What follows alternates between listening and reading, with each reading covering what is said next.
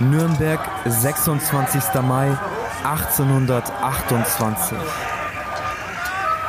Dieses Jahr kam der Frühling später als sonst. Doch der heftige Winter und der lange Regen sind vorbei. Es ist Ende Mai, als sich die Sonne wieder voll am Himmel zeigt. Sie leuchtet in den späten Nachmittagsstunden auf eine kleine Stadt in Deutschland. Hinter hohen Lehmmauern, auf der bunte Fahnen lugt ein Gewirr aus Dächern hervor. Eine Kirchturmspitze, zwei Türme aus Stein und eine stattliche Anzahl an rauchenden Kaminen. Ein langer Fluss schlängelt sich an den Feldern vorbei Richtung Süden. Viele Menschen sind unterwegs, manche genießen schon den Feierabend in den letzten Strahlen der Sonne andere verrichten verdrossen die letzten Arbeiten. Knapp 25.000 Menschen leben hier. Nürnberg ist seit Jahrzehnten eine deutsche Großstadt. Jahre zuvor hatten die französischen Truppen die Stadt abgegeben. Offiziell gehört sie jetzt wieder zu Bayern. Wahrscheinlich wäre kein Tag der Welt besser gewesen, um sich unbemerkt in die Stadt zu schleichen. Nürnberg döst im Sonnenlicht, Männer und Frauen stehen in kleinen Gruppen zusammen und plaudern oder sitzen auf den alten Steinmauern und blicken in den blauen Himmel. Halblaute Gespräche schallen über den Marktplatz. Das beliebteste Thema Eisenbahn. Manche sind begeistert, sie sehen in den Loks und Waggons den Beginn einer neuen Zeit. Die Älteren winken ab. Sowas gab es noch nie. Postkutschen seien einfach viel schneller und viel sicherer. Auch Leonard Weikmann ist unterwegs. Heute mit seinem Kollegen Jakob Breck. Die beiden haben einen langen, schweren Arbeitstag hinter sich. Über Eisenbahn wollen sie heute nicht sprechen. Stumm vertreten sich die beiden endlich die Beine. Leonard und Jakob sind Schuhmacher. Seit heute Morgen sitzen sie über kleinen Tischen, polieren, flicken, vermessen und erneuern alte Schuhe. Doch der Arbeitstag hat sein Ende gefunden. Schweigend schauen sie auf den kleinen Fluss und beobachten die kleinen Boote mit dreieckigen Segeln, weiße Flächen, die die Sonne einfangen und träge auf dem Wasser gleiten. Von der Kirchturmspitze herab erklingt ein volltönendes, melancholisches Glockengeläut. Leonard zählt mit, mittlerweile ist es halb fünf Uhr nachmittags. Dann wandert sein Blick wieder auf den Marktplatz. Und kurz erschrickt er. Zwischen den plaudernden Menschen, den Säcken mit Fisch und Tuch und den hohen Wachtürmen läuft ein Junge, den er zuvor noch nie gesehen hat. Sein Gesicht ist blass, seine Augen sind zusammengezogen und sie scheinen grau. Er läuft, obwohl laufen kann man kaum sagen. Er setzt einen Fuß vor den anderen, stolpert dann nach vorne, als würde er gleich auf dem Stein ausschlagen, fängt sich dann wieder und zieht den zweiten Fuß im letzten Moment nach. Den Jungen scheint das kaum zu stören. Sein Blick klebt nicht an seinen Füßen und sein Kopf scheint nicht über einen Sturz nachzudenken. Viel eher blicken seine Augen umher. Sein Blick wandert über die niedrigen Häuser, die roten Giebeldächer und die kleinen Erkerfenster, in denen der Schein der Nachmittagssonne blinkt. Er beobachtet die goldenen, schräg fallenden Strahlen der Sonne und erblickt die Bäckerei, den Hutmacher, das Haus der Schuhmacher und viele andere Dinge, die sich in der dunstigen Ferne verlieren. Leonard überlegt kurz, dann gibt der Jakob ein Zeichen. Der nickt ihm zu. Sie gehen über den Marktplatz und somit direkt auf den herumschauenden Jungen zu. Sie wollen der kleinen Gestalt eigentlich nur helfen.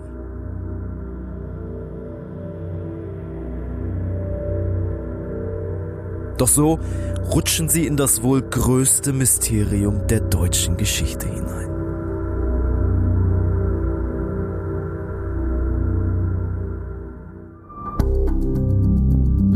Und Fremd.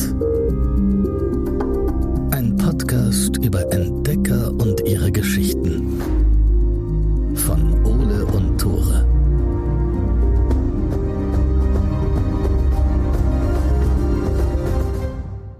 Moin, herzlich willkommen zurück zu Wild und Fremd, Hallo. zu der zweiten Folge seit der Sommerpause. Ich bin Ole, Ich bin Tore. Herzlich willkommen. Schön, dass ihr da seid. ein gewohntes Duo. Ich habe eine gute Nachricht und eine schlechte Nachricht und ich glaube, wir machen es wie... Wo macht man das immer, dass man mit den guten Nachrichten anfängt? Nie. Ich will immer erst die schlechte hören. Aber ich glaube, Ja, für die ja. Story passt es besser, wenn wir erstmal die Passt gute uns gar nicht.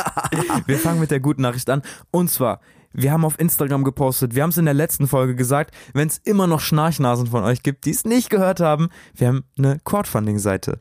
Wild und Fremd ist unfassbar teuer. Tore, kannst du uns ein paar Kosten erklären? Ja, wir müssen Sprecherinnen und Sprecher bezahlen, wir müssen Literatur bezahlen, wir haben die Technik, wir haben Hostingkosten, das alles sind Fixkosten.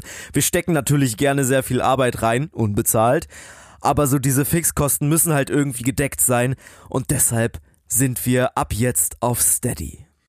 Steady ist eine Crowdfunding-Seite, da sammeln wir ein bisschen Geld ein. Ihr bekommt verschiedene Goodies. Checkt die Seite auf jeden Fall aus. S-T-E-A-D-Y-H-Q.com. Dann gebt ihr einfach bei der Suche wild und fremd ein oder ihr schaut in die Shownotes oder noch besser, ihr guckt einfach fix bei Instagram vorbei und äh, genau, dann könnt ihr auf jeden Fall rein supporten. Schaut's euch einfach mal an, vielleicht ist ja was für euch dabei. Es gibt zum Beispiel sehr besondere Tassen, aber nur bis zum 1. Einmalig. Oktober. Wir müssen dazu sagen, die Tassen sind einmalig, die gibt's Die danach wird's nie, wieder, wieder. Das stimmt. Aber wie gesagt, nur bis zum 1. Oktober. Das heißt, wenn ihr bis zum 1. Oktober entscheidet, Teil der Wild und Fremd Steady Community zu werden, dann bekommt ihr eine dieser Tassen kostenlos for free zugeschickt. Eine Sache dazu. Wild und fremd bleibt für immer kostenlos. Das können wir euch hier versprechen. Das haben wir von Tag 1 angesagt. Und wenn ich ins Tores Augen gucke, dann weiß ich, wir werden es auch in 10.000 Tagen noch sagen. Ja. Wir bleiben für immer kostenlos, egal was ihr hört. Das findet ihr niemals hinter einer Paywall. Und ich glaube, damit sind wir mit Werbung durch und gehen zu der etwas schlechteren Nachricht über.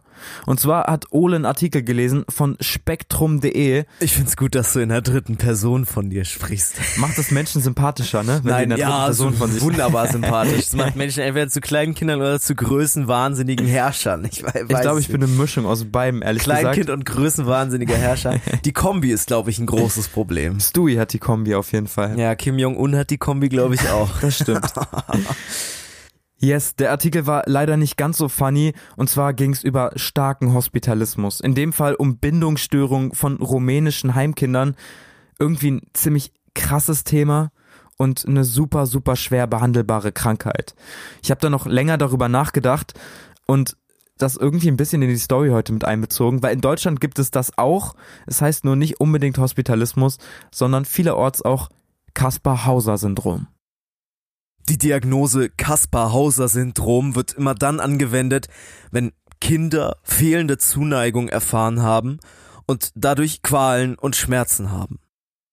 Heute erklären wir euch, welcher Mensch eigentlich hinter diesem Kaspar-Hauser-Syndrom steht. Also wer war Kaspar Hauser? Und am Ende erklären wir euch noch, welche Symptome Menschen besitzen, die wirklich das Kaspar-Hauser-Syndrom haben. Ja ey, dann lass uns doch direkt zurück zu Leonard und Jakob, die diesen merkwürdigen blonden Jungen da auf dem Nürnberger Marktplatz gefunden haben. Leonard und Jakob waren sich in ihrem bisherigen Leben selten unsicher gewesen. Die Ausbildung als Schuhmacher ist für beide seit den jüngsten Jahren ihres Lebens klar und alles, was sie mit sich bringt, wird erledigt. Risse im Schaft oder der Hinterkappe, dicke Löcher in der Korksohle oder Zerfaserung des Rahmens, das alles können beide innerhalb von Minuten finden, ausbessern und beheben.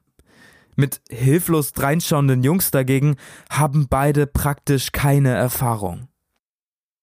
Die Haare dieses merkwürdigen Jungen auf dem Marktplatz sind blond, leicht gestutzt, aber fallen ihm in sein knochiges Gesicht. Seine Augen leuchten die Männer an. Er sieht jung aus, Leonard schätzt ihn auf etwa 15 Jahre. Seine Kleidung gleicht der, die viele Bauernjungen tragen. Ein Frack, einen roten Schlips und große Schaftstiefel. Wie ein kleiner Junge, der den Hof der Eltern verlassen hat, um die Nachmittagssonne auf dem Marktplatz zu genießen. Seine beiden Hände sind belegt. Rechts hält er einen breiten Hut, in der linken Hand etwas Weißes, vielleicht ein Brief. Wer bist du? fragt Leonard ihn. Die Augen des Jungen richten sich auf ihn. Er schweigt, dann wandern seine Augen wieder zu den Häusern. Leonard wiederholt die Frage, diesmal lauter. Doch entweder will der Junge sie nicht verstehen oder er kann es nicht. Mittlerweile sind sie nicht mehr zu dritt, das Tuscheln der Menschen in der Nähe ist verstummt. Die stehen dicht hinter den beiden Schuhmachern und dem Jungen, beobachten das Geschehen und stellen halblaute Vermutungen an. Eins hören die beiden Männer immer wieder. Der ist krank, aus einem Sanatorium geflüchtet. Leonard und Jakob sehen das ähnlich. Ist der Junge wirklich krank, ist sein Auftauchen eine Gefahr für alle. Die damals so bezeichneten Irrenanstalten sind in den Augen der Menschen ein Auffangbecken für alle Abweichler, von Gott bestrafte Frauen und Männer, die nur mit brutalen körperlichen Maßnahmen behandelbar seien. Diese damaligen Psychiatrien glichen eher großen Folterräumen, in denen die Patienten mit glühenden Eisen, Schockkuren oder Peitschen bestraft wurden, fast immer so lange, bis sie in den Räumen starben. Die gesellschaftliche Angst vor Abweichlern der physischen und psychischen Norm war unfassbar stark. Der Junge steht noch kurz unentschlossen da, dann wendet er sich den Menschen zu. Seine Augen leuchten auf und dann verlässt ein ganzer Satz seinen Mund. Ich will Reiter sein. Genau wie mein Vater. Das Leuchten hält noch ein paar Sekunden, dann verschwindet es. Die Theorie, der Junge sei ein Geflüchteter aus einer naheliegenden Irrenanstalt, hält weiter Bestand. Die andere Theorie, der Junge sei einfach nur ein vernachlässigter Bauernjunge, die endet, als der Nürnberger Gefängniswärter bei der Gruppe an Menschen eintrifft. Die Haare des Jungen seien gewaschen, die Spitzen funkeln im Sonnenlicht fast unberührt und glänzen so ein bisschen wie das Fell von Tieren. Seine Hände sind weiß, von dünnen Schläfchen durchzogen, seine kleinen blauen Adern scheinen durch die Haut hindurch. Das bemerkt auch der Gefängniswärter. Seiner Meinung nach gleiche der Junge eher einem adligen Fräulein als einem Bauern. Witzig, dass der Gefängniswärter so merkt. Ja, okay, solche Leute. Ich glaube, der hat so viel Erfahrung mit Leuten, denen es nicht so gut geht, dass er erkennen kann, der Junge hat wahrscheinlich noch nicht so viel hart gearbeitet in seinem Leben und wahrscheinlich auch kein Bauernhofjunge. Meinst du, es war das erste Mal in seinem Leben, dass der Gefängniswärter für seine Gefängniserfahrung herangezogen wurde? Ja, ich glaube, actually ja. also, also, Guck mal, laufen solche Leute bei dir rum? Ist das realistisch? nee. Hab ich noch nie gesehen. Aber da ist ja noch was. Der Brief. Genau. Leonard bemerkt den Brief in der Hand des Jungen. Und der ist adressiert an Rittmeister Wesenik. Musste ich ehrlich gesagt auch nachgucken. Ich bin voll über Rittmeister gestolpert, als ich das erste Mal gelesen habe. Ich kenne nur Rittermeister. Ja, ich habe es genau. eben gerade auch verkackt. Ein paar Mal falsch gelesen. Rittmeister ist einfach so ein Reiter und der Hauptmann von Reitern. Also der Führer einer berittenen Einheit sozusagen. Okay. Finde ich ein chilliges Wort. Versuche ich in meinen. Sprachgebrauch zu integrieren. Ich weiß nicht, wie oft ich es brauchen werde, aber wenn ich Vielleicht kann man das in seinen Perso eintragen. Rittmeister, Rittmeister. Ole. Rittmeister. Schon chillig, oder? Oder vielleicht, es könnten auch so Leute sein, die so auf so auf so Vergnügungsgeschäften arbeiten. Das so ist der Achterbahn-Rittmeister. Ritt, genau, das ist der Rittmeister der Achterbahn. Leonard kennt die Adresse dieses Rittmeisters Wysenik. Er und ein paar andere nehmen den Jungen mit, schleppen ihn mit größter Mühe zum Haus dieses Rittmeisters und stellen fest, der Kleine ist von dem Marsch völlig erschöpft. Es wirkt so, als sei er in seinem Leben noch nie so weit gelaufen. Prustend und keuchend lässt er sich auf die Stufen fallen, aus seinen zerrissenen Stiefeln sickert rotes Blut. Rotes Blut von einer kurzen Wanderung zu einem anderen Haus. Habe ich das erste Mal ein bisschen aufgeatmet in der Recherche. Fand ich heftig. Aber der Junge wirkt ja auch wahnsinnig zart. Ne? Also ich habe dieses Bild vor mir, ich meine, wir wissen ja nicht mehr so ganz so genau, wie er aussah, aber so völlig blass, blonde Haare, ganz dünn, fast wie so ein wie so ein Geist, so ein bisschen. Ich glaube, das wäre ein Streber gewesen an unserer Schule. Ich glaube, wäre der in unserem Unterricht aufgetaucht, hätten viele bei seinem Anblick gedacht, das ist ein Streber. Muss nicht viel arbeiten, hat ein ganz ordentliches Leben, kommt ganz gut klar und mag so körperliche, körperliche Geschichten, so Laufen, Sport und sowas nicht so gerne. Ja, so wahnsinnig zerbrechlich Ja, eigentlich. ja, ne? voll. Wahnsinnig zerbrechlich. Die rot-gelbe Flagge an der Stadtmauer tanzt ein letztes Mal fröhlich im Licht der ersterbenden Sonne.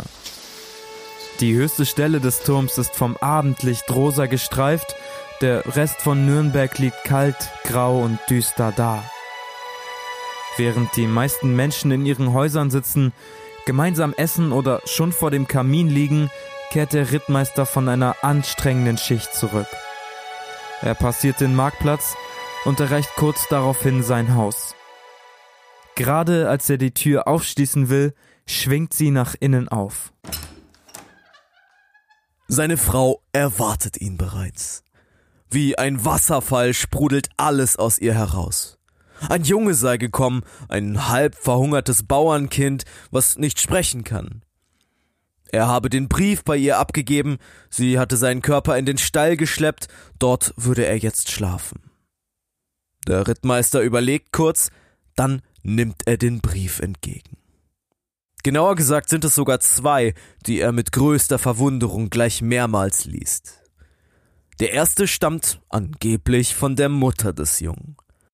Ihr Sohn hieße Kaspar, sei am 30. April 1812 geboren und sein Vater sei bereits verstorben. Der zweite Brief berichtet davon, dass Kaspar einem armen Tagelöhner auf die Türschwelle gelegt worden sei, damit er ihn aufzöge. Der Verfasser erklärt, er habe den Jungen tatsächlich angenommen und seitdem vor aller Augen verborgen aufgezogen. Beide Schriftstücke sind in manchen Punkten irgendwie so fast humoristisch geschrieben und ich finde die anderen in richtig grausamer Deutlichkeit. So, Freunde, wir haben zwei Briefe vorliegen und äh, ich glaube, wir gucken uns den ersten Brief jetzt mal genauer an. Wir haben sie in Original und ich muss sagen, das ist jetzt der Brief, den die Mutter oder die angebliche Mutter geschrieben hat an den Tagelöhner. Das Kind ist schon getauft. Sie heißt Kasper in Schreib. Name müssen sie ihm selber geben. Das Kind möchten sie aufziehen. Sein Vater ist ein Schwolische gewesen.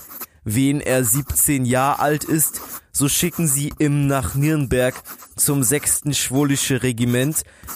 Da ist auch sein Vater gewesen. Ich bitte um die Erzickung bis 17 Jahre. Geboren ist er im 30. April 1812 im Jahr her. Ich bin ein armes Mägdelein, ich kann das Kind nicht ernähren. Sein Vater ist gestorben. Fand ich relativ funny bis auf den letzten Ja. Satz irgendwie, ne? Also echt heftig. Das heißt, die Mutter legt das Kind jetzt ab, gibt es einem anderen, einem Tagelöhner, der selber nicht viel Geld hat, eben mit der Bitte, Kasper aufzuziehen. Und man kann sich vorstellen, dass das zu der Zeit oft passiert ist. Dass Frauen, deren Mann gestorben ist, keine Chance mehr haben, das Kind durchzubringen und es dann halt abgeben mussten. Ich lese euch noch einen Teil aus dem zweiten Brief vor, einer, der dann halt einige Jahre später geschrieben wurde, eben von diesem Tagelöhner, angeblich an den Rittmeister, angeblich an die Stadt Nürnberg. Hier ein kleiner Ausschnitt daraus. Er, dieser Knabe, ist mir gelegt worden 1812, den 7. Oktober, und ich selber ein armer Taglöhner, ich habe auch selber zehn Kinder, und ich habe selber genug zu tun, dass ich mich fortbringe, und seine Mutter hat mir um die Erziehung das Kind gelegt, aber ich habe seine Mutter nicht erfragen können, jetzt habe ich auch nichts gesagt, dass mir der Knabe gelegt worden auf den Landgericht. Und ein bisschen weiter unten quasi die letzten Worte im Brief. Und er hat kein Kreuzer Geld nicht bei ihm, weil ich selber nichts habe. Wenn sie ihm nicht kalten, so müssen sie ihm abschlagen oder in Rauffang aufhängen. Wir hatten vorher, glaube ich, eine lange Diskussion, was dieses Rauffang heißt. Ich habe die ganze Zeit gedacht, das wäre eine Stadt. Und dann meinte Papa, glaube ich, nö, das ist bayerisch für Rauchfang. Das ist halt das überm Kamin. Ist halt legit Schornstein und jemanden im Schornstein aufhängen, wäre halt legit Totschlag, wäre Mord in dem Fall. Also wenn er selber kein Geld hat, um Kaspar Hauser irgendwie unterzubringen, dann soll er ihn töten. Und da sieht man, aus was für einem Verhältnis auch dieser Tagelöhner kommt, wenn er dem Rittermeister, ein offizieller Rittermeister wird ja jetzt kein Kind aufhängen, sagt hier, dass der Junge hat leider kein Geld. Wenn du ihn nicht durchbringen kannst, dann musst du ihn halt im Kalten erfrieren lassen oder häng ihn halt bei dir im Rauchfang auf. Wie, wie wenig wert das Leben dort war. Für, zumindest von diesem Jungen dann, ne? Ja, vor allen Dingen auch mit welcher Grundsätzlichkeit das geschrieben wurde. Da wurde nicht geschrieben, da müssten sie ihn irgendwie loswerden oder abgeben, sondern, Sondern dann können sie ihn so töten oder so töten Ja. oder so töten und Ja. es wird so selbstverständlich dargestellt. Der Rittmeister guckt sich diese Briefe relativ lange an und wir müssen ehrlich sagen, ein besonders gutes Gefühl hat er bei beiden Briefen nicht. Die Tinte sieht nämlich sehr ähnlich aus. Und es macht den Eindruck, dass die beiden Briefe zur gleichen Zeit geschrieben worden sind. Ist halt irgendwie die Frage, ob das Sinn ergibt. Der Brief von der Mutter ist der etwas ältere, der lag ja wahrscheinlich bei dem Findling Kaspar. Und dann haben wir diesen anderen Brief, diesen etwas neueren Brief, den der Tagelöhner dann an den Rittmeister gegeben hat. Warum sollten die aus der gleichen Zeit stammen? Und das ist das erste Mysterium, was diese ganze Geschichte um Kaspar immer weiter hochkochen lässt. Immer mehr Menschen schauen sich die Briefe an, auch Menschen, die sich mit Schrift gut auskennen, und die sagen, der Brief, der angeblich von der Mutter geschrieben wurde, ist von derselben Person, die den Brief an den Rittermeister geschrieben hat, nur mit verstellter Handschrift. Wie gesagt, das sind alles nur Annahmen, aber die Wahrscheinlichkeit, dass jetzt schon ganz am Anfang bei den Briefen über Kaspars Vergangenheit gelogen wurde, die liegt ziemlich nahe. Stellt sich hier aber auch irgendwie die Frage, wer schreibt diese Briefe? Schreibt Kaspar die Briefe selber? Warum sollte er dann sagen, man könne ihn im Rauffang aufhängen? Oder hat die irgendjemand anders geschrieben? Schwer zu sagen. Was macht man, wenn man nicht Bescheid weiß und anscheinend in dieser Welt voller me verrückter Menschen, die Jungs im Rauchfang aufhängen wollen, der einzige vernünftige Mensch ist? Was macht man dann? Zu den Cops. Zu Ab den zur Cops. Polizei. Ja, zur Polizei. Und genau das tut der Rittmeister. Blassweiße Nebelschwaden stehen am Himmel. Das Mondlicht tanzt über den Fluss und die Steine der Stadtmauer. Die Stadt ist beinahe leer. Nur wenige Menschen stehen am Straßenrand und blicken auf den Marktplatz. Sie kommen gerade von den letzten Feiern, sind ordentlich betrunken und haben nicht so viel Lust, jetzt nach Hause zu laufen. Und sie haben recht. Der Abend bringt ein letztes Mal richtige Abwechslung. So viel, dass ganz Nürnberg am nächsten Tag darüber reden wird.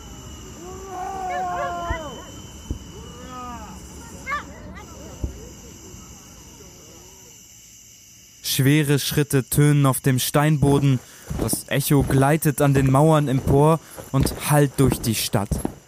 Alle Frauen und Männer blicken in die düsteren Gesichter zweier Gestalten. Den einen kennen alle hier. Der Rittmeister schreitet schnellen Schrittes voran, hinter sich zieht er einen Jung, wie eine Mutterkuh, die ihr störrisches Kalb bewegt. Wer der Junge ist, das wissen sie nicht. Doch ihr Entschluss ist schnell gefasst. Wer solche Kleidung trägt und sich so komisch bewegt, das muss einfach ein betrunkener Bauernjunge sein. Die Leute denken also, Kaspar ist ein betrunkener Bauernjunge, der vom Rittmeister jetzt zur Polizei geschleppt wird. Das zeigt aber irgendwie, die Leute hatten gar keinen Plan. Überhaupt keine Ahnung. Sie wussten nicht, wer Kaspar ist und sie haben von den Klamotten komplett auf seinen Beruf und seinen Standard geschlossen. Das stimmt. Die Polizei nimmt Kaspar dann auf die Wache, führt Befragungen durch. Wahrscheinlich könnt ihr euch schon denken, wie erfolgreich das Ganze ablief. Auch Leonard hat ja damals viele Fragen an Kaspar gestellt und hat eigentlich nur die Antwort bekommen, ich möchte Rittmeister werden wie mein Vater. Reiter, yes. Oh stimmt, ja, er wollte Reiter werden. Wir wollen, wir chillen. Er ist, er ist noch kein Rittmeister, erstmal Reiter. Erst. Reiter, dann Rittmeister. Auf die Fragen nach seinem Alter, seiner Herkunft, seinem merkwürdigen Gang kann er nur komische, unzusammenhängende Laute herausbringen. Kaspar kann nicht lesen, nicht schreiben und nicht rechnen. Die Polizei schätzt sein Alter auf circa 16, also sein körperliches Alter. Sein psychisches Alter ist deutlich geringer. Es scheint bei vier bis fünf Jahren stehen geblieben zu sein. Kurz vor Ende des Verhörs schreibt Kaspar noch zwei Worte in Großbuchstaben auf eine zerknitterte Serviette. sein Vornamen Kaspar und einen Nachnamen Hauser. Die Polizei beschließt, den Jungen erstmal hier zu behalten. Zu groß sei die Gefahr, dass Kaspar in Nürnberg für Unruhe sorgen würde. Die Wachen haben besondere Angst davor, der Junge würde sein wirres Verhalten nur vortäuschen. Wofür, das weiß aber niemand. Kaspar landet in einer kleinen Zelle. Doch die Spekulationen flammen dadurch wieder mal neu auf. Der Junge weigert sich, Käse und Fleisch zu essen, als würde er beide Nahrungsmittel nicht kennen. Und er kann besonders gut sehen. Die Zelle liegt im Dunkeln, doch Kaspar sieht viel schneller als die anderen Häftlinge, was um sie herum passiert. Ja, und das ist ja auch irgendwie schon mal sass. Also kein Fleisch, kein Käse kennen, das nicht wenigstens einmal in den 16 Jahren, die er ja anscheinend alt ist, gegessen zu haben, schließt entweder auf extreme Armut oder auf etwas anderes, sehr mysteriöses. Und dann auch dieses, dass er sich so gut in einer dunklen Zelle auskennt. Wäre tatsächlich ja absolut bodenlose Armut, wenn du nicht mal weißt, was Käse und Fleisch ist und es wahrscheinlich auch noch nie in deinem Leben gegessen hast. Das ist sehr, sehr, sehr unwahrscheinlich. Sehr krass. Und natürlich kommt da eine Vermutung ins Spiel. Und zwar die, dass Kaspar Zeit seines Lebens schon mal eingesperrt war und da nur Brot und Wasser bekommen hat. Und wahrscheinlich auch deswegen ein bisschen besser als die anderen Häftlinge im Dunkeln sehen kann. Es ist übrigens ein Mythos, dass man, wenn man im Dunkeln aufwächst, dann auch besser sehen kann. Das haben die Polizisten geschlussfolgert. Wahrscheinlich ist aber eher, dass Kasper sich einfach besser zurechtgefunden hat in dieser dunklen Zelle als seine Zellengenossen, weil er es gewohnt war. Und diese Theorie würde ja gleichzeitig auch erklären, warum Kaspar nicht laufen kann, warum er nicht richtig sprechen kann, nicht lesen kann, nicht schreiben kann. Wenn er sich seit Jahren ja schon in der Zelle befindet, dann ist irgendwie ganz klar, dass er mit seiner Entwicklung ordentlich zurückhängt. Aber trotzdem sieht es nicht danach aus, dass der Junge irgendeine Gewalteinwirkung erfahren hat. Was man ja eigentlich denken würde, wenn man wenn man in eine Zelle einsperren ist. würde. Ja, ja, voll. Aber wir haben ja das Bild von ihm am Anfang auf dem Marktplatz schon beschrieben. Ganz zarte, blasse Hände, helle Haut, gestutzte Haare, also ein sehr gepflegtes, feines, ordentliches Äußeres, keine blauen Flecken, keine Wunden, keine Knochenbrüche. Also ein sehr merkwürdiger Fall. Trotzdem diese Geschichte, dass Kaspar eine Zeit lang irgendwie in einem Verlies aufbewahrt wurde, eingesperrt wurde, was auch immer, das ist die Geschichte, die über Kaspar Hauser als Flüchtling aus einem Verlies in ganz Nürnberg und Bayern die Runde machen wird. Natürlich spekulieren die Leute vor allem, wer Kaspar Hauser eingesperrt hat und warum diese Person das getan hat. Zerbasten wir an der Stelle kurz eine Legende und ich glaube, das ist eine der größten Legenden in diesem ganzen Kaspar Hauser Fall. Und zwar die damals bekannteste Geschichte erklärt, Kaspar sei der Thronfolger von Baden. Da gab es ein Kind, das ist ein paar Jahre vor dem Auftauchen des Jungen an einer seltsamen Krankheit gestorben. Und die Theorie besagt, man hat diesen Kaspar Hauser als Thronfolger, tauscht den dann gegen ein anderes Kind aus, durchbricht die Thronfolge, ändert den zukünftigen König von Baden. Das ist eine Geschichte, die wir schon oft kennen bei so vermissten Fällen, dass irgendwelche Thronfolger heimlich weggesperrt werden. Und das könnte natürlich auch hier wieder der Fall sein. Wäre äh, legit eine gute Möglichkeit, einfach direkt ein krankes Kind zu nehmen und das gegen Kaspar Hauser einzutauschen, damit man halt diese Thronfolge an diesem einen Kind vorbei bestimmen kann. Weil das Kind dann stirbt. Genau, man und weiß ganz genau, das Kind ist krank, das Kind wird sterben und wenn das Kind krank ist, wird niemand viele Fragen stellen. Es gibt bis heute noch DNA-Spuren von Kaspar Hauser. Die waren 1830 ehrlich gesagt ziemlich sinnlos. Aber die existieren noch? Die existieren tatsächlich krass, noch. Krass, krass. Ja, man hat einen, ich glaube, ähm, einen Schal gefunden mit Blut und das war Blut von Kaspar Hauser. Ah, okay. Und da konnten dann, ich glaube, Anfang der 2000er Jahre haben Wissenschaftler das dann nochmal analysiert, auseinandergenommen und äh, die haben das dann verglichen mit äh, dem Blut der Königsfamilie von Baden und konnten danach ganz eindeutig sagen, die beiden sind nicht verwandt. Damit bleibt die Geschichte seltsam. Kurz nachdem Kaspar von der Polizei verhört wurde, verfrachtet man ihn zu einem Mann, der ihn in das alltägliche Leben einführen soll. Und der Junge zeigt erste Erfolge. Schnell fällt es ihm leichter, auf Fragen zu antworten, er liest kleinere Absätze und kann sogar kleine Matheaufgaben lösen. Kaspar lernt viel schneller als alle anderen Kinder. So schnell, dass schon wieder neue Legenden entstehen. Die erste, der Junge sei hochbegabt, hat schon immer ungefördertes Talent in sich gehabt. Und da ist noch eine zweite Theorie, die langsam immer größer wird. Nämlich die, dass Kaspar Hauser ein Hochstapler ist, ein Lügner, der seine richtigen Fähigkeiten nur versteckt, um Aufsehen zu erregen. Logischerweise springt daraufhin wieder die Gerüchteküche in Nürnberg an. Und während sich die Einwohner noch alle möglichen Lösungen überlegen, driftet die Geschichte weiter ab. Eines Tages kommt Kaspar vom Spielen auf dem Schlossplatz nach Hause. Seine Stirn ist rot verfärbt, dickes rotes Blut klebt ihm in den Haaren. Kaspar erklärt, ein Mann sei auf ihn zugelaufen. Er hatte ein Messer in der Hand, hatte den Jungen erwischt und ihm in die Stirn geschnitten. Ein Attentat also. Aber wer der Mann war und warum ausgerechnet Kaspar das Ziel davon sein sollte, das kann der Junge nicht erklären. Und wieder flattern Spekulationen in Nürnberg umher. Hat Kaspar sich das selbst angetan? War er tatsächlich das Ziel eines Attentäters gewesen?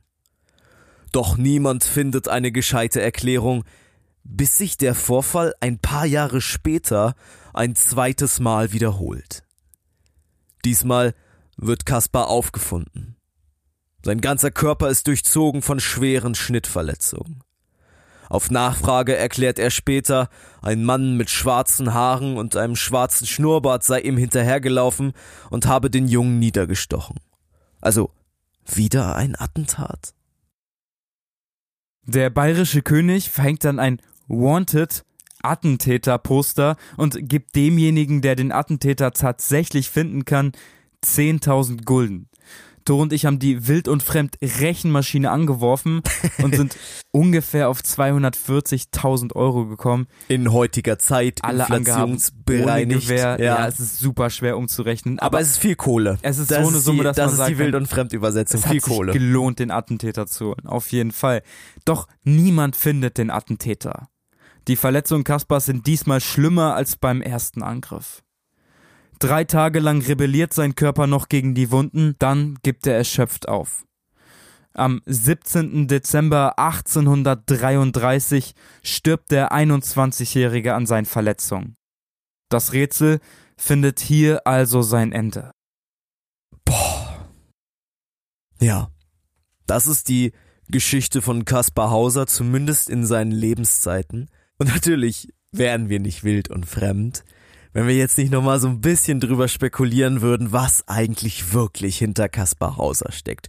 Es gibt zwei Theorien, die wir uns zugegebenermaßen auch nicht selber ausgedacht haben, sondern ein paar starke Historikerinnen und Historiker, die sich mit dem Fall natürlich noch deutlich mehr beschäftigt haben als wir. Und die erste Theorie, Ole, ich glaube, die kannst du mal vorstellen, oder? Das ist, ich glaube, das ist meine Lieblingstheorie. Jetzt kannst du sie vorstellen. Genau, Möglichkeit Nummer uno, Kaspar war ein Betrüger. Karl Leonard, das ist ein relativ bekannter Professor für Psychiatrie, sagt, unter den Bedingungen, unter denen er seit frühester Kindheit gelebt haben will, wäre er über den Zustand eines Idioten nicht herausgekommen und überdies nicht lange am Leben geblieben. Seine Erzählung zeigt auch selbst schon die gröbsten Ungereimtheiten, so dass man sich wundert, dass sie jemals geglaubt wurden und heute noch vielfach geglaubt wird. Bei diesem zweiten Attentat fand die Polizei so by the way noch einen anderen Brief vor, also ein Brief angeblich vom Attentäter persönlich stammt und Junge, der hat richtig brutale Rechtschreibfehler, also wirklich schlimm und es sind besonders die Rechtschreibfehler, die Kaspar bei seinen Schreiblessons selber gerne und oft gemacht hat. Als dieses zweite Attentat passiert ist, da war diese ganze Aufregung um Kaspar Hauser, dieses, war er wirklich eingesperrt, geht's ihm gut, was macht er jetzt, wie läuft sein Leben so, diese Aufregung war komplett weg. Es besteht also durchaus eine große Chance, dass Kaspar sich diese Stichverletzung selber zugeführt hat, dann den Brief geschrieben hat und somit irgendwie ein bisschen gehofft hat, dass diese Aufmerksamkeit wieder zurückkommt. Finde ich persönlich eine ziemlich starke Theorie, muss ich auch sagen. Es gibt's ja heute auch noch. Es gibt ja immer noch psychische Erkrankungen, in denen Aufmerksamkeit eine Rolle spielt und dann selbstverletzendes Verhalten, wenn diese Aufmerksamkeit nicht kommt. Das konnte man damals natürlich nicht alles diagnostizieren, aber auch diese Messerverletzung, das erinnert mich irgendwie schon echt stark an so, ja, an so selbstverletzendes Verhalten. An so eine psychische Erkrankung, bei der du ganz dringend Aufmerksamkeit suchst. Ja, bei dem du dann auch eben alles versteckst und es so machst, dass niemand weiß, dass du es dir selber angetan hast. Aber die Frage ist doch, ist Kasper dann wirklich ein Betrüger? Oder resultieren diese psychischen Erkrankungen nur aus seiner langen Gefangenschaft? Vielleicht war er nicht die ganze Zeit gefangen, vielleicht war er nur abschnittsweise gefangen, vielleicht war das alles gar nicht so schlimm, wie er es dargestellt hat, aber vielleicht stimmt ja der Kern. Ich glaube, wir können hier mit ziemlicher Sicherheit sagen, dass Kaspar Hauser psychisch krank war. Ich glaube, das steht relativ klar fest und was das dann für Begleiterscheinungen hervorgerufen hat, das ist ja genau das Ding, worüber wir gerade diskutieren. Reichen die so weit, dass er sich selbst verletzt, um Aufmerksamkeit zu bekommen? Oder ist es irgendwie tatsächlich jemand, der ihn tot sehen will? Ist Kaspar irgendwo weggelaufen? Und ich glaube, da gibt's noch eine andere ziemlich gute Theorie und die kannst du ja mal vorlesen. Ja, das ist die zweite Möglichkeit, die wir für relativ realistisch halten. Und zwar, dass Kaspar vielleicht kein Betrüger war, aber einfach unehrlich. Vielleicht wollte er damals wirklich einfach nur Rittmeister oder Soldat werden, hat sich ein bisschen seltsam verhalten auf dem Marktplatz im Nürnberg und die Geschichte seiner Einkerkerung, die ist dann erst allmählich in ihn hineingefragt worden. Wie man das ja auch von heute kennt, dass es Zeugen bei Vernehmungen gibt bei der Polizei, die irgendwann Dinge zugeben, die sie niemals gemacht werden, weil das in sie hineingefragt wird, weil es überzeugte Beamte gibt, die sagen, für mich spricht alles dafür, und jetzt befrage ich diese Person so, dass sie eigentlich nur noch die Möglichkeit hat zu sagen, ja, so war's. Imagine, du bist ein kleiner Junge, der Schwierigkeiten hat zu reden und dann erzählen die Leute den ganzen Tag davon, was du alles gemacht hast. Und vielleicht bist du auch irgendwann müde. Du bist müde, auf alles eine richtige Antwort zu geben und sagst dann einfach. Ja, ja so war's. Und du merkst ja auch, dass du dadurch die Zuneigung der Menschen erreichst. Kaspar hat gemerkt, wenn er sagt, ja, ich wurde eingesperrt, ja, ich bin ein verlorenes Kind, dann kümmern sich die Leute um ihn, dann haben sie Interesse und so wächst diese Geschichte vielleicht erst während sie entsteht. Was wäre deine Theorie? Was hältst du für am wahrscheinlichsten? Das haben wir vorher überhaupt nicht abgesprochen, aber es interessiert mich irgendwie ein bisschen. Ich habe gesagt, die Betrügertheorie ist meine Lieblingstheorie. Ich glaube, es ist beides. Ich glaube, Kaspar war unehrlich, aber ich glaube trotzdem, dass Kaspar aus extrem harten Verhältnissen kommt und ich glaube, dass er mit einem wahnsinnigen Rucksack an psychischen Krankheiten und an großen Belastungen an diesem Nachmittag in Nürnberg auf den Marktplatz gestolpert ist. In der unscheinbarsten Form. In der Unschein, in der Form eigentlich eines Engels, oder? Also so stelle ich mir ja. Engel vor, so blasse Haut, blondes langes Haar. Bleicher, ruhiger Junge, der einen Traum hat, seinen Namen umschreibt. Es, ja. passt, es passt irgendwie nicht so gut rein, aber ich sehe das ganz genauso wie du. Ich glaube auch, dass unsere beiden Möglichkeiten da ein bisschen ineinander spielen und ich glaube auch, dass Kaspar gelogen hat auf jeden Fall. Das Kaspar-Hauser-Syndrom existiert noch heute. Es bezeichnet die schwersten Formen des Hospitalismus. Die bezeichnet die negativen körperlichen und geistigen Folgen einer sozialen Isolation durch Misshandlung, mangelnde Pflege oder Vernachlässigung, die bei Kindern entstehen können. Die Symptome sind ziemlich umfangreich. Sie reichen von Depressionen, Angstzuständen und Suizidgedanken über Apathie, Resignation und Kommunikationsstörungen. Und davon sind nicht nur Kinder betroffen. Hospitalismus schließt vor allem auch die Krankheiten ein, die Betroffene während eines langen Krankenhausaufenthalts bekommen können. Auch Menschen in Pflegeheimen oder Insassen in Gefängnissen droht die Krankheit bei mangelnder Fürsorge.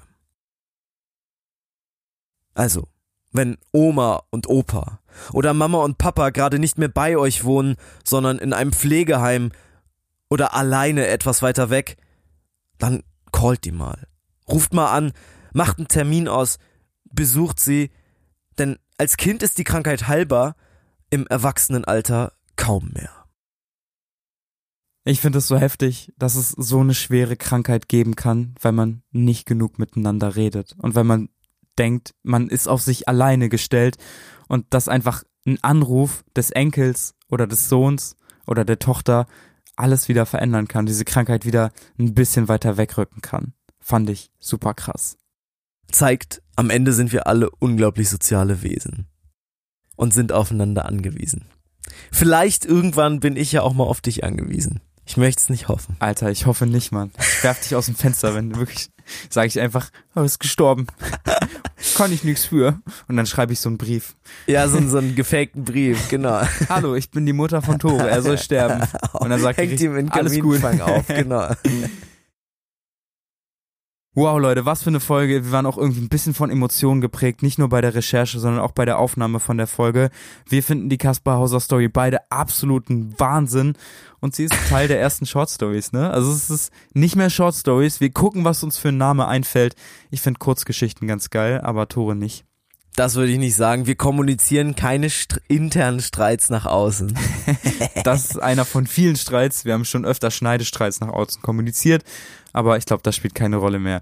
Wir sind auf jeden Fall mega gespannt auf eure Rückmeldung. Das war eine erste Das Kurzgeschichte. ist ein Testlauf. Short Story Genau. in einem etwas neuen Format mit ein bisschen mehr äh, Mit ein Folgeninhalt. bisschen mehr Story, aber wir, keine Sorge, wir werden natürlich auch wieder Short Stories oder wie auch immer sie dann heißen haben, in denen wir Interviews haben, in denen wir schnacken, in denen wir auch ein bisschen Blödsinn machen. Ich glaube, die werden uns ein Leben lang begleiten. Wenn ihr es noch nicht gemacht habt, s-t-e-a-d-y-h-q.com Wild und Fremd suchen. Unterstützt uns gerne, sichert euch bis zum 1. Oktober die Tasse und äh, noch ein bisschen länger alle anderen Goodies. Checkt Instagram, da habe ich äh, einen ganz coolen Post gemacht für wild und fremd oder schreibt uns eine Mail.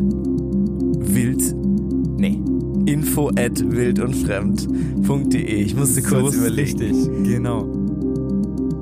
Das war's von uns.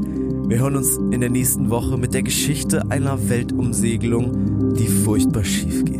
Ich find's immer krass, wenn Tore Ansagen macht, was nächste Woche kommt. Ich freue mich aufs Rausschneiden. Du Arsch, die bleibt drin. Die bleibt drin. Die Folgenpläne sind in Stein gemeißelt, in die, in die Türen der Steinbergstraße Bei gemeißelt. Fremd ist gar nichts in Stein gemeißelt. Macht keinen Unterschied. Wir hören uns nächste Woche. Bis, Bis dahin. Macht's gut.